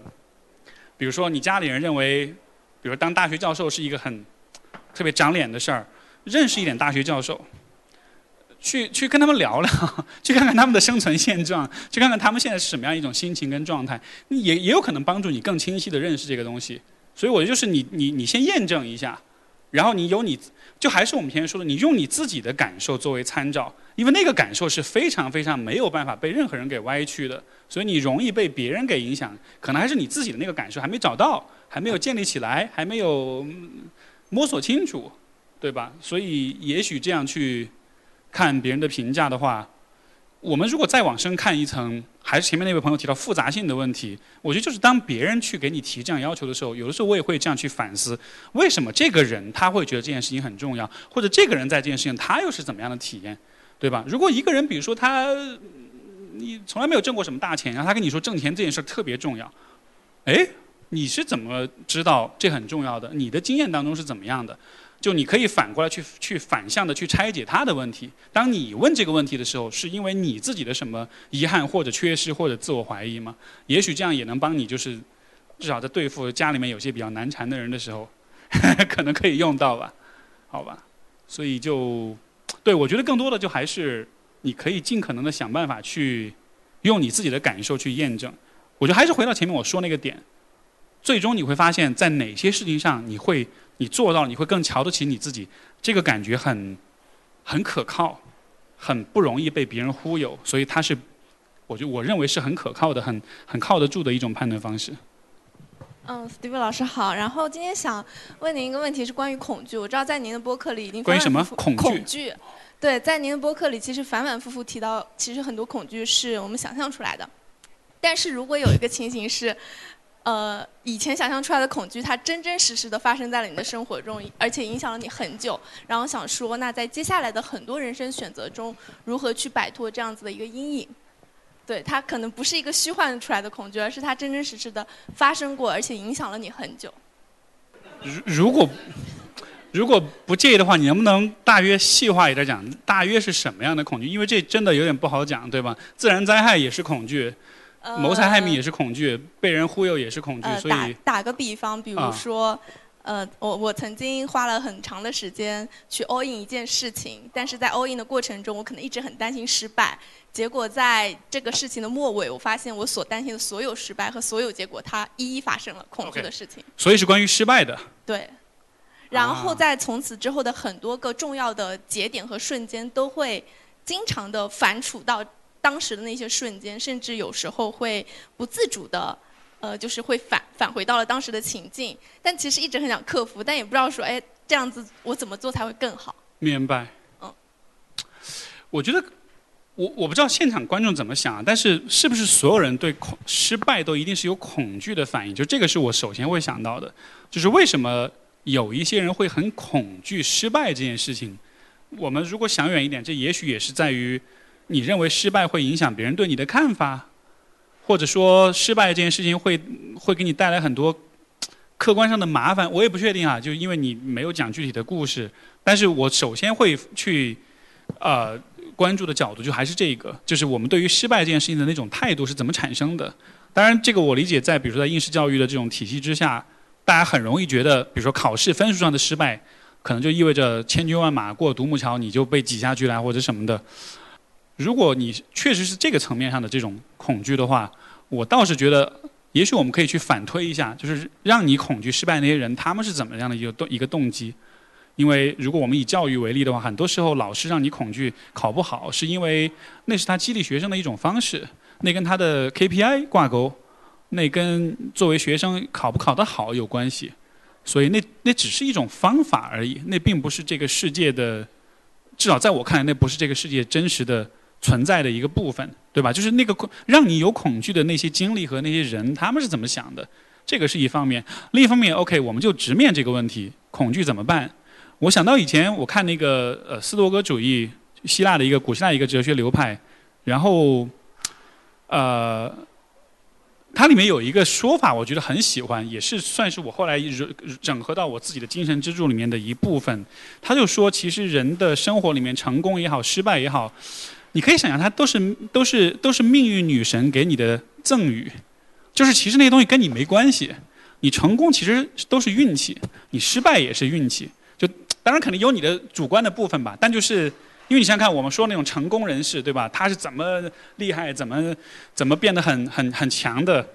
稍微自以为是一点的人都会觉得是我很聪明，我很牛逼。但是很多成功的人再去复制第二个成功的时候，他往往都成功不了。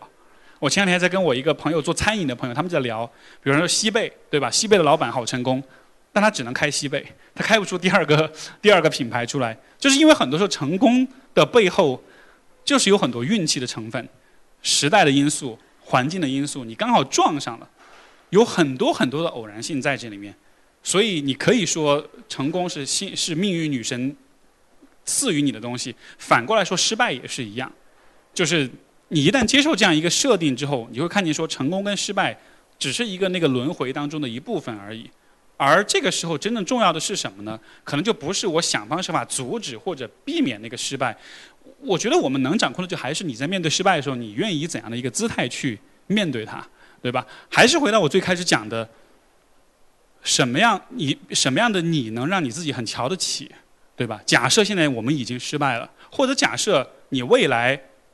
你你必然还是会失败，虽然这个这样不说不吉利啊，但是我们很很很客观的来说，就是我先假设你以后一定会再失败，对吧？在那个你能想象吗？在那个失败的场景，你做了哪些事情？然后你现在想觉得，嗯，这样的一个我还是挺尊重的，我还是挺尊敬的。你这样去想，也许会好一点，也许会不那么 不那么怕失败一点。这也是我觉得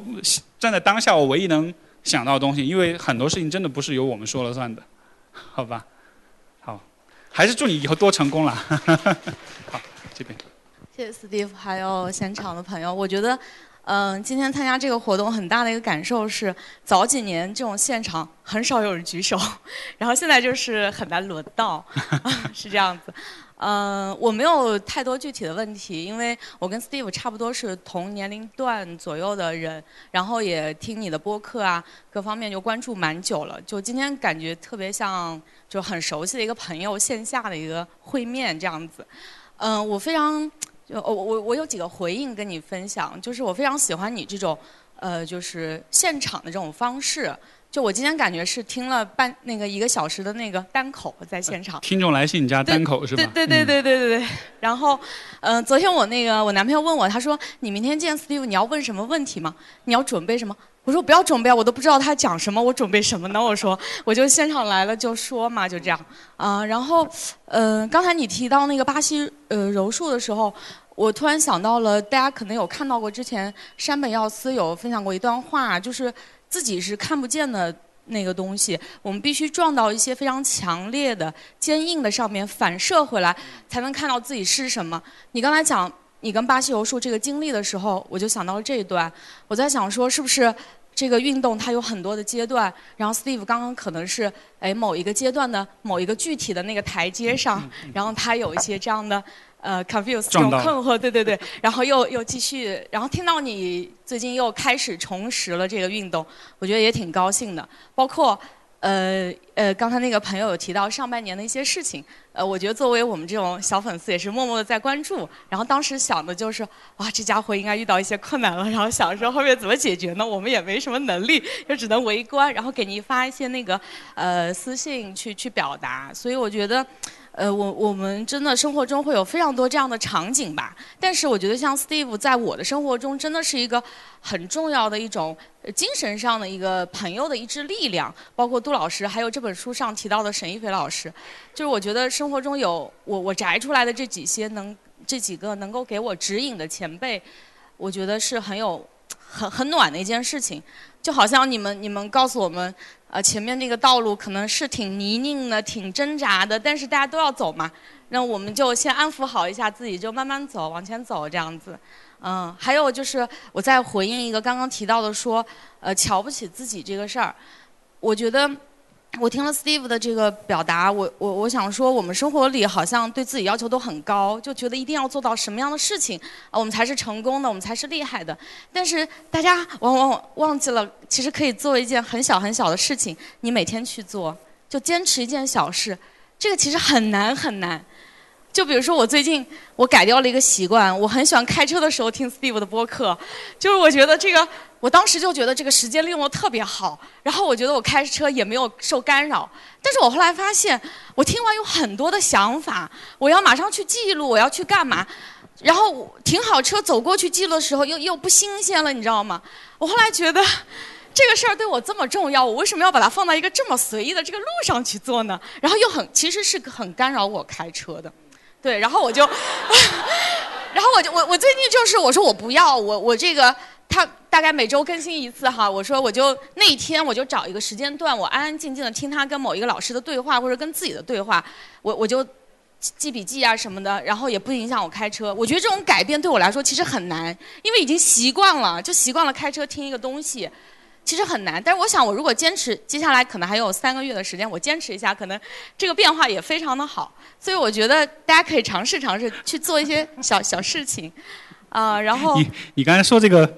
会让我觉得以后做播客很有压力。我只是随便聊一聊，然后居然知道有人会坐在那里一边听一边做学习笔记，我觉得天哪，像讲课一样。这是我的习惯，这是我的 习惯，对对对。嗯然后还有一个具体的事儿，呃，稍微多一点儿，也就昨天晚上我去给呃准备了一份非常自己的一个小礼物，想待会儿送给 Steve，然后。准准备这个很麻烦，因为他那个信封和信纸是一套的，信纸在我家，信封在公司，然后有一个戳在我同事那儿。然后昨天晚上开幕式嘛，我们公司在来福士，我先打车到了来福士的附近，就下了不能进了，然后就跟我男朋友这这这不行，我去拿那个东西，十点半了，那个办公室悠悠的，然后拿出来，然后再去我同事家，我同事都睡了，他把东西挂在门口，他跟我说 Steve 是谁？我说 Steve 是一个我关注了怎么？他说，你有必要吗？就这么折腾？然后我说，我就没有回应。我看到他这个话的时候，其实我发现。就我很开心，我在做一件我想做的事情。我当然可以找一个信封和信纸不配套的东西，但是这就是我想说，我可能看得起自己的那个小事情，啊、然后，对对，就其实我觉得就这种小事情，就想跟大家分享一下，然后就完成了，然后又跟我男朋友骑了十公里的车，就是，就就是就其实是很开心的，因为又多了一些经历嘛，所以就这种小事情嘛，我觉得谢谢给我们很谢谢多谢谢力量，谢谢。谢谢，非常感谢，非常感谢。你刚才说到碰撞才知道自己是什么样的，我觉得我碰撞，我知道我自己是谁的。大家看我碰撞，大家来表达对我的支持也，也就反映出大家是很有善意，是很是很棒的人。所以为此我特别荣幸，我觉得能有这样的听众，所以非常感谢，也感谢大家的这种支持关心。特别棒。然后其实刚刚你说有一个，我觉得是很好的一个补充，就是当我们说尊重自己、瞧得上自己的时候，我们很容易想的其实是，就像你说的，我对我自己要求很高，所以我要做到那些特别厉害、特别牛逼的事儿，好像才瞧得上自己。但是那个那种意义上，其实还是跟外界的评价有关，它并不是一个你自己对自己的认可。什么是瞧得上你自己呢？我刚才想了一下，用另一个感受来描述，其实就是。你们有没有那种感觉？你去一个地方旅游，然后这地方不是一个很大众的一个景点，但你去了那儿，你经历了特别多事儿。你回来之后，你会发现这一趟走的好有意思。像我前段时间去伊朗就是这样，就是一个莫名其妙的地方，然后去了之后就就突然一下就有一种意识多拓展意识边界的感觉，就觉得这趟走的特别值。然后你也会为自己的这个选择感觉特别幸运，哎，真好，我真开心，我去了这儿。其实就是这个感觉，就是瞧得上自己，不是说哇你牛逼了，我膜拜你的那个感觉，而是说你为你自己的选择有这样一种。不需要有任何人理解，你自己也能理解你自己的那种、那种很欣喜的、很满足的，嗯，可以让所有的时间的枉费和所有的嗯疲劳和所有的付出全部都显得值得的那个感觉。所以，我觉得刚刚你很好的把这个感觉描述出来，所以谢谢。好，呃，这位吧，对，因为他很用力的在举手。呃，Hello，史蒂夫。呃，我我想说什么来着？啊，就是那个，其实我想问的是一个关于创作者的问题，因为我自己也是一个就是创作者，从一六年就一直在写东西，包括我自己也有出版一些作品。哦。然后。你出版的是什么？跟大家说一说。那就我只是想抓这个机会帮你做下广告，有必要吗？呃，第一本是就因为我在北京待了四年嘛，所以写了一本北漂的故事集，啊，叫《大大的城市，小小的我》。啊，已经卖断货了。哦，好。然后第二本其实写的是个女性故事的成长集，就很鸡汤，就类似什么别在成长年纪选择平庸之类的。然后我想提问的就是，因为我觉得好像在呃二十岁到二十五岁的时候，你自己的灵感特别特别多，然后你可能很快的就能写出来很多东西。然后可能在呃，因为我今年刚好是三十岁嘛，就在这个阶段会感觉。好像你之前知道的都写完了，然后接下来给你的都是很多未知的东西。然后呢，又因为嗯，其实我有自己很想去表达的一个地方，但是这个就回到了今天你刚开始说的那个羞耻，因为我呃，我觉得我我我自己是一个。就是很关注自我的人，也是经历了很多自卑，包括说跟原生家庭的和解，包括跟自己的高敏感人格去和解。然后，当然这些都是很好的素材。但是有一个问题就是。我觉得你在播客里面会很坦诚，包括你自己过去的一些情感经历也好，或者什么也好。但我觉得我作为一个女性的写作者，我我不敢那么坦诚，我感觉那种坦诚会很容易伤害到我自己，因为在网络环境，我并不认为它是一个非常友好的环境，包括说现在的创作。我觉得有时候他好像不允许复杂，就比如说 我们去看一个女性的时候，就是一个女性未婚，或者是说她想要去跟呃小一点的弟弟交往也好，或者是说她决定去代孕也好，她决定面面对自己的欲望也好，或者是有很强的野心也好，其实都是很好的素材。但是，呃，要么就是你把这些所有的东西融在一个女性的嗯里面。就就就很容易不被人接受，就说，哎，你已经是独立女性了，你干嘛还要去寻找一份爱情呢？或者是说，嗯，就是你好像认真工作，你就不应该有很多欲望也好，甚至包括性的欲望啊什么。但作为我自己，作为一个个体，我很喜欢这种复杂，而且我会觉得，呃，人是因为复杂才成长的。但我我会有这种羞耻，我不敢表达。所以我不知道你怎么面对和你怎么去看，好像男性会在写作上比女性更容易突破这种，呃外界的一种审视或者是一种凝视，然后更敢 更敢去说，对，就是这这点就是会让我在写的时候有所保留，因为我会害怕被攻击嘛，嗯。我觉得大多数男的都不爱说任何关于自己的东西，我反倒觉得女性是那个更喜欢去。思考去讨论个人成长向内内省的，就如果一定一定要从性别的角度来说啊，就是所以我倒怎么说呢？我觉得男的反而是会有很重的那种思想负担，面子也好，尊严也好什么的。呃，这个方面我只能说我很幸运，我的家庭整个我生长的环境对于性别这件事情的那种，就是因为成都也算是一个不是那么的那种就是。不是那么性别偏见那么重的地方吧，相对来说，包括我自己家里面的那个环境，在这个方面也没有太多这方面的熏陶，所以好像是在那个阶段有点躲过了这种影响。所以今天我做所有这些事情的时候，不是特别的会往这个方向去想。但是你说这个确实是很真实存在的问题，而且客观的来说，那就是环境舆论的这种，你说这种简单化、这种甚至可能是暴力化这样一个状况，确实存在。嗯，前面中午吃饭的时候，我还跟那个单向空间的小伙伴在聊，我们就在聊到许知远的十三幺，对吧？我们就回顾到说，啊，你看他第一集、第二集时候那时候好傻，而且那时候经常被骂到热搜上去挂啊什么的。然后慢慢的，我不知道大家有没有跟哈，现在到第六季、第七季越来越好看，而且关键最最有趣的一点就是，大家慢慢的认识到了，他真不是在装，他就是这样一个人。然后我就说，这个其实他做这个节目特别重要的一点，就他让我们，就是他在把观众的对他的那种包容一点点的拉扯，然后慢慢慢慢慢慢的，你发现说，哦，世界上是存在这样的人的，包括他做的节目，我觉得也起到这样一个作用，他把不同的人邀请过来，他给他们一个足够多的空间去表达自己。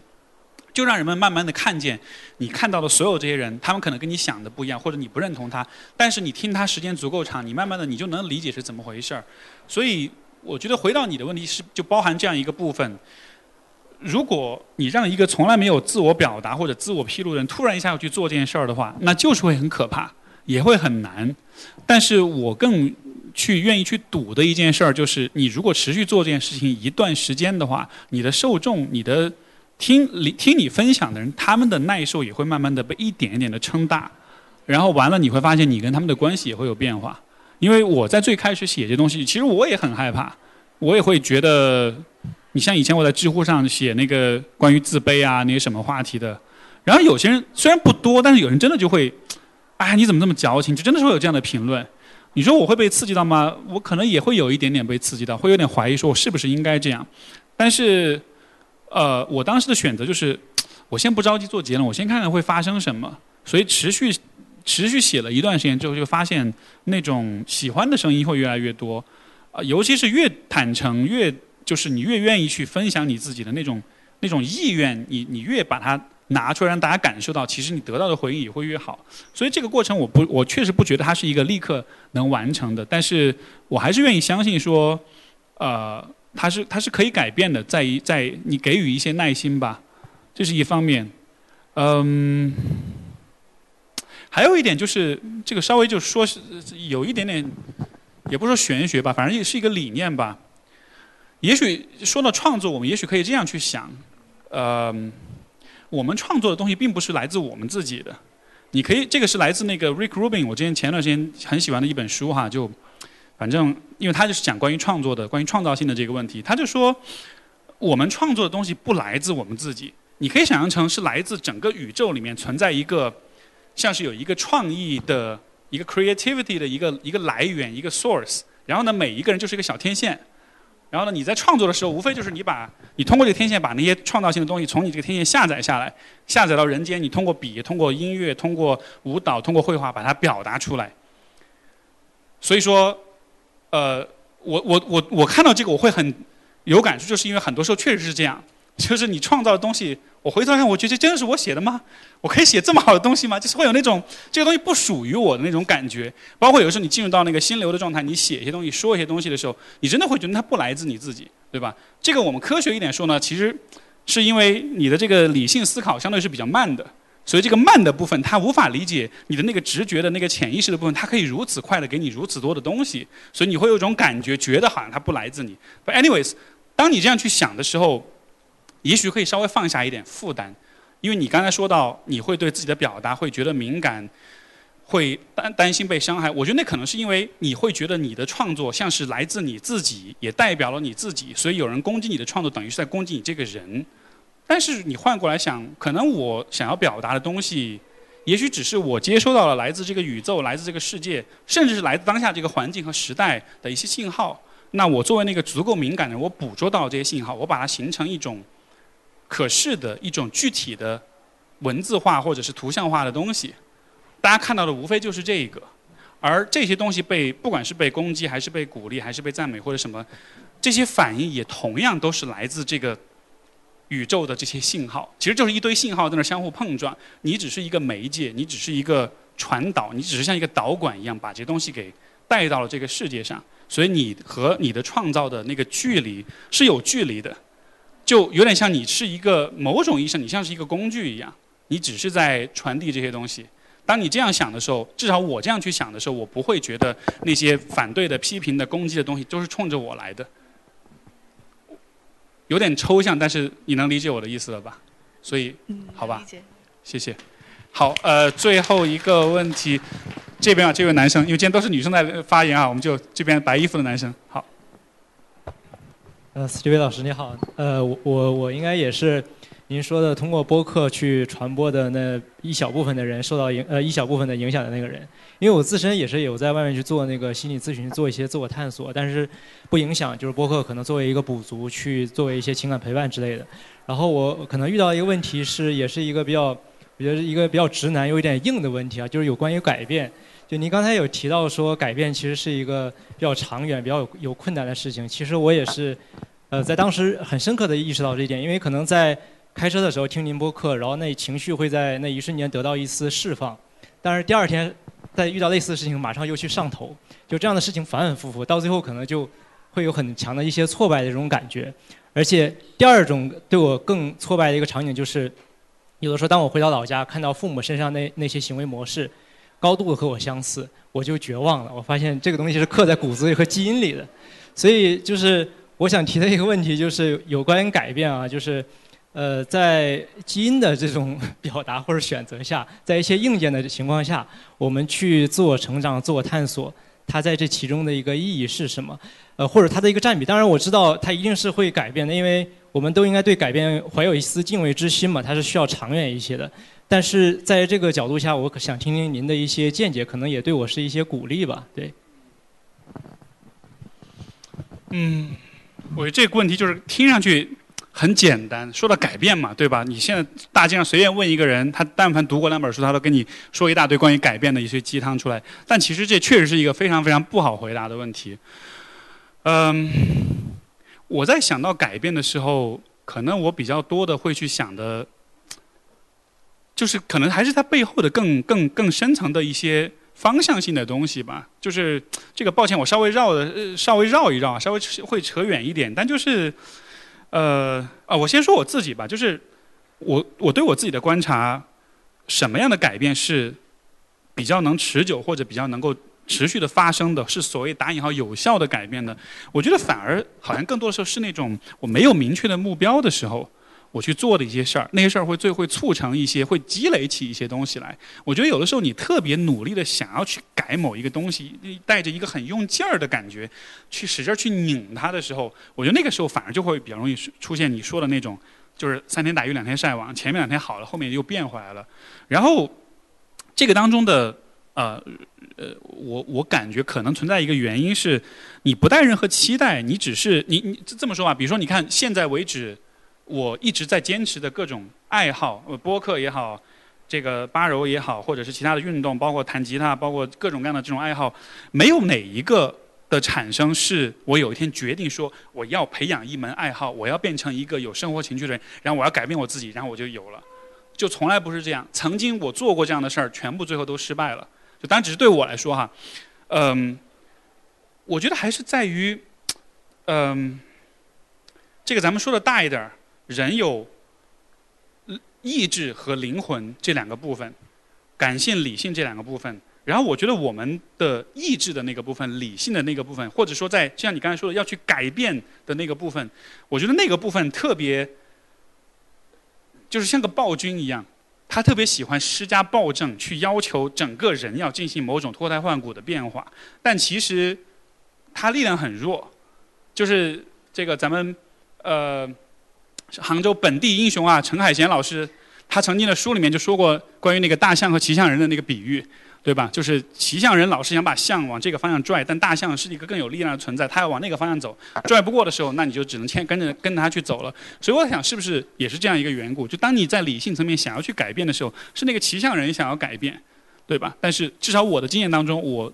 我认为有效的改变，往往是来自于在一个没有预设的情况之下，你你触碰到一些东西，像刚刚这位朋友说，你碰到一个东西，你有了反应，然后你朝着那个方向去，因为你好像，哎，有感觉，你好像觉得有点向往，或者你觉得这个你被这个事情所吸引，你被它启发到了，然后你朝着它去，然后那个时候你做到的事情，好像是更能够持续的，因为那个动力它就不是来自于说你在理性层面的价值判断，这个事儿对我有没有好处，而更像是一种。你说是一种召唤，或者说是一种，鼓励、一种启发，甚至就是说是一个让你感到能瞧得上自己、能尊重自己的一个这么一个东西吧。所以总结一下，可能就是当你想改变的时候，如果只是在理性的层面想要去改变的话，那可能你要跟你的那个部分去讲一讲，说，哎，兄弟，你可能你可能高估了你自己的力量，你真正需要的盟友是来自于那个你一直在。压制一直在否定的那个部分，他其实比你更有力量。你应该相信他能够带你改变，而不是你跟那儿，对吧？自己激励鞭策，那到最后只是瞎，只是竹篮子打水一场空的感觉。所以，OK，好，谢谢。那我们时间的缘故，今天我们的互动的部分就到这里。这周的播客就会是今天的对话，所以你想再听一遍也没问题。啊，先预告一下下一周的播客。我们的 Claire 老师，还有上上周 Jenny 老师，我会邀请两位咨询师朋友过来，我们会聊一个大家都很关心的问题，就是